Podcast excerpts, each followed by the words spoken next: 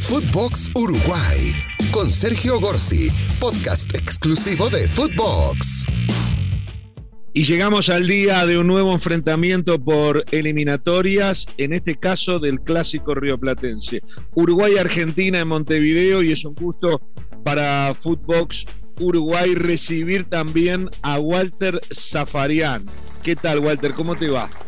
¿Cómo va, Sergio? A ver, ojalá sea mejor que el último que jugaron en el centenario, ¿no? Aquel día del 0 a 0. Que ese sí, ojalá para Uruguay sea mejor que el resultado de Buenos Aires. No, no, seguro. Vos sabés que yo me acordaba de.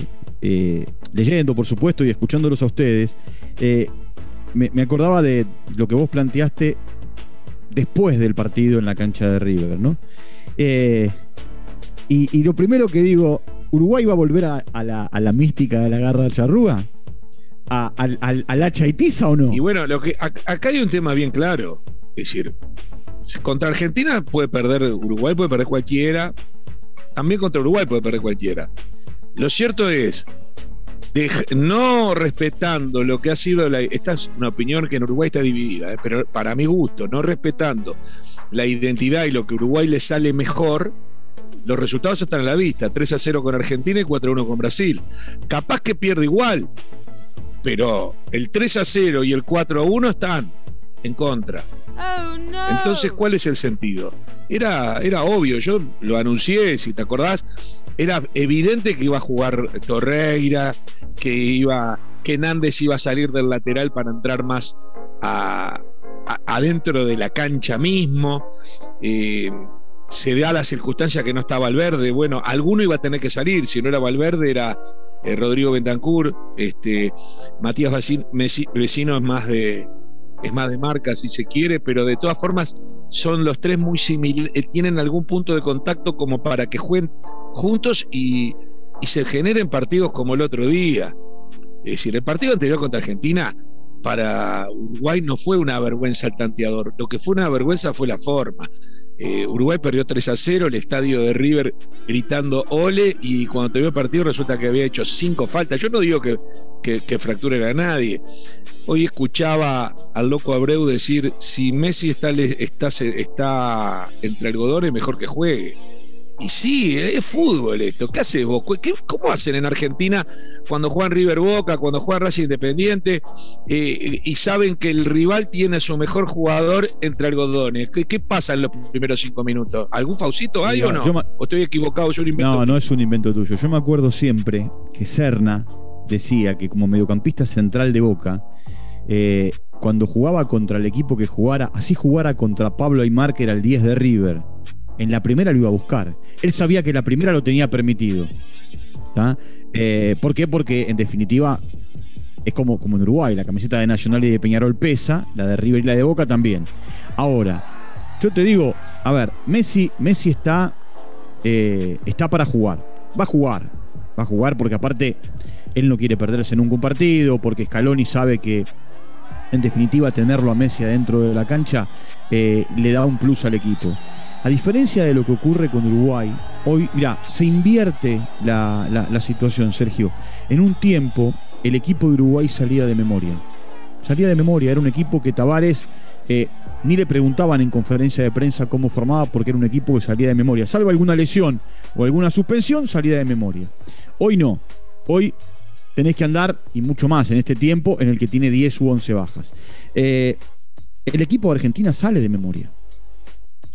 Puede que no juegue, puede, a ver, puede que no, no esté Paredes porque está lesionado, va a jugar Guido, Rodríguez, pero la característica es la misma. Ahora, después hay un equipo que sale de memoria porque Martínez es el arquero, Molina juega por la derecha, ya sentado, eh, Acuña juega por la izquierda, Romero y Otamendi son los centrales, va a jugar Guido Rodríguez, pero ahí juega Paredes, eh, de un lado de Paul, del otro lo, lo, Chelso, Messi como organizador, Di María y Lautaro Martínez.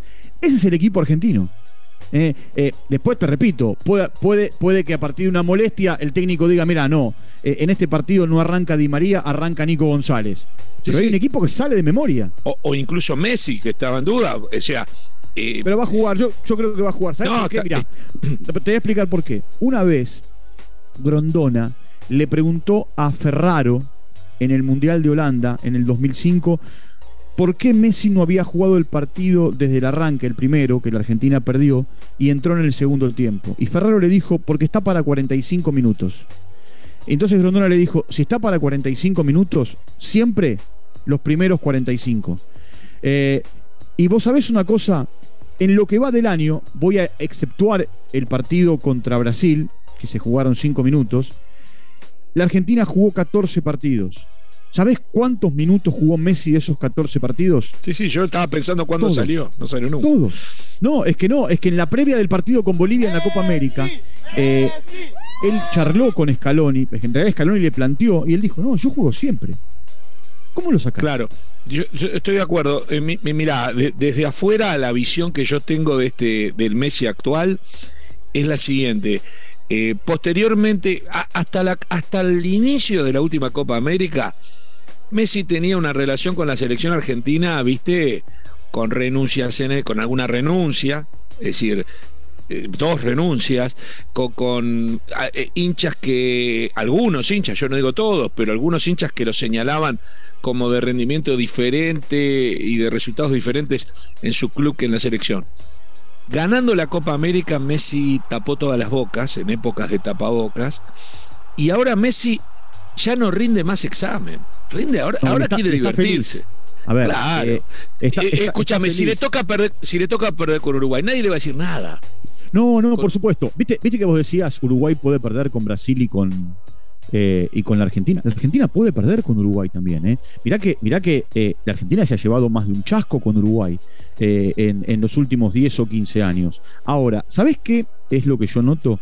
Yo noto que Messi está feliz que Messi está tranquilo, que Messi está distendido, que por supuesto la presión de haber ganado la Copa lo que le quita es justamente esa mochila de un millón de kilos eh, que hasta acá lo hacía venir incómodo, molesto, fastidioso, volver a su equipo en ese momento el Barcelona, donde él se recargaba de energías. Ahora parece ser al revés, ¿no? Parece ser eh, que es aquí donde se llena de energías eh, y es en, en París Saint Germain donde, bueno, por eso Scaloni hoy, cuando le preguntaron por lo de, por lo de Leonardo, viste, él dijo, y sí, está bien, tiene razón Leonardo, la FIFA nos avala, eh, si Messi está bien. Vos fíjate que él fue a Madrid a hacerse un tratamiento con plasma para recuperar la rodilla después del patadón que le pegó eh, Martínez en, Caracas, en el partido con Venezuela. Y yo no sé si esto hubiese sido para jugar con Paris Saint Germain, si él hacía todo, todo esto. Es más, yo digo que eh, esto, por supuesto, que te voy a decir, es incomprobable hasta que aparezca el contrato. Yo creo que Messi debe tener un, un, inciso en su contrato con el Paris Saint Germain eh, que lo, entre comillas, obliga a viajar con el seleccionado argentino al lugar del mundo que sea. Puede ser, sí, sí, se había hablado de eso, ¿no? Este, de, esa, ese intento de obligatoriedad. Yo te digo, eh, Messi está disfrutando jugar en la selección. Creo que y creo que una carrera es increíble, cuando dentro de algunas décadas o algunos años se hable de lo que fue Messi en el fútbol del mundo, eh, va a ser muy injusto decir que tuvo 15 años jugando a la selección argentina y se lo, y se lo cuestionaba. Eh, es decir, recién ahora, entonces él ahora, que además es consciente que está más, más cerca del final que del comienzo, obviamente, no se quiere perder un partido, no se lo quiere perder. Y, con lo que yo te decía, nadie le va a cuestionar nada, Argentina está prácticamente clasificada, o sea que tiene crédito. Él no tenía crédito, increíble, un jugador de la dimensión de Messi, jugaba sin crédito en la selección argentina. Ya, es que acá en la Argentina, eh, Sergio, se, planteaba, estaba dividida la biblioteca y, una, y una parte de la biblioteca pedía que no lo convocaran más. Hasta entrenadores pedían que no lo convocaran Totalmente. Sin ser, sin ser, no quiero comparar eh, a Francescoli con Messi en cuanto a lo que llegaron a nivel mundial, pero en un escalón menor, pero en un escalón que vos sabés mejor que nadie como argentino, importante, Francescoli lo sufrió en Uruguay.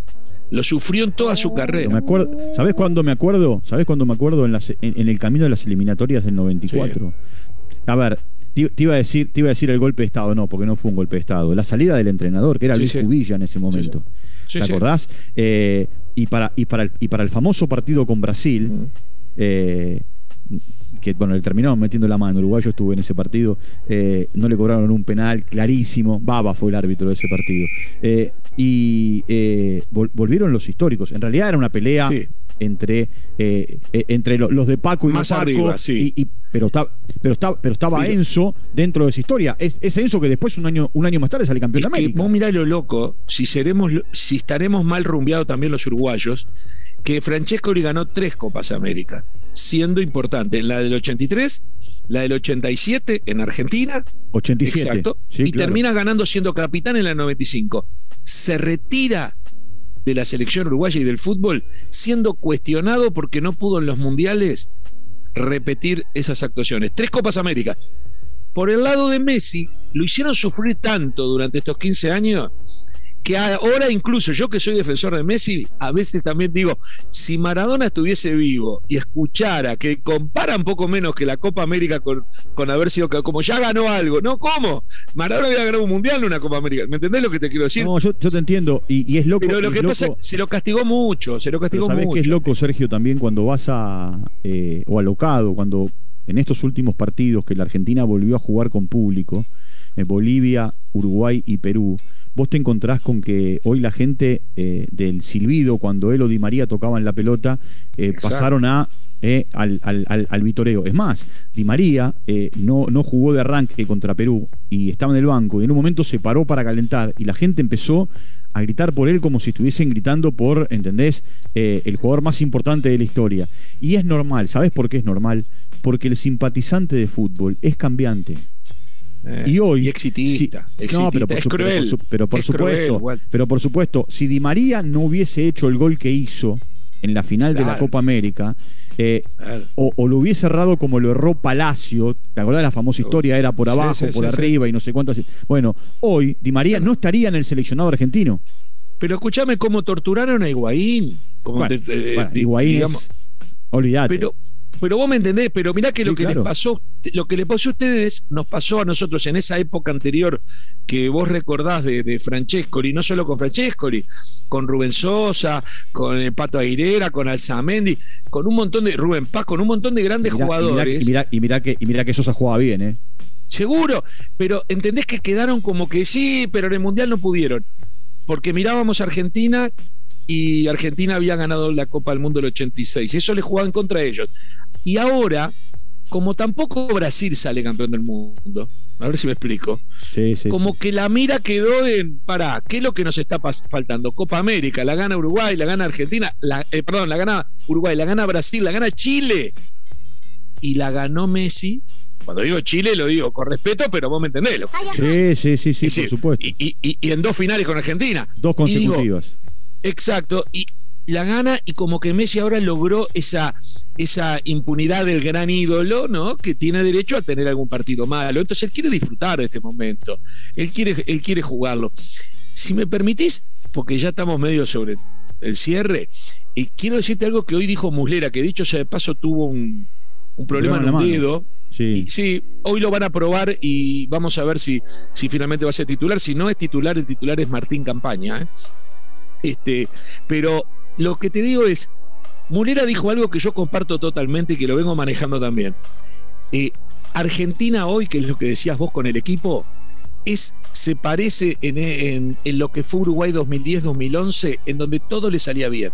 Claro. Si vos, si vos analizabas el equipo uruguayo 2010-2011, había jugadores que no estaban en el radar de los fenómenos. Russo Pérez, eh, eh, el Cacha Arevalo Ríos, Tata González, Palito Pereira. Esto donde, además no eran ningunos fenómenos, digamos, como, como visualmente y todo le salía bien. De repente le agarraba a Forlán a 40 metros y te la metía en el ángulo. La pelota doblaba y entraba.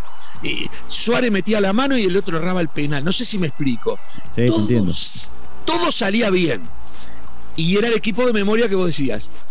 Hoy Argentina me da la sensación de que todo le está rodando bien.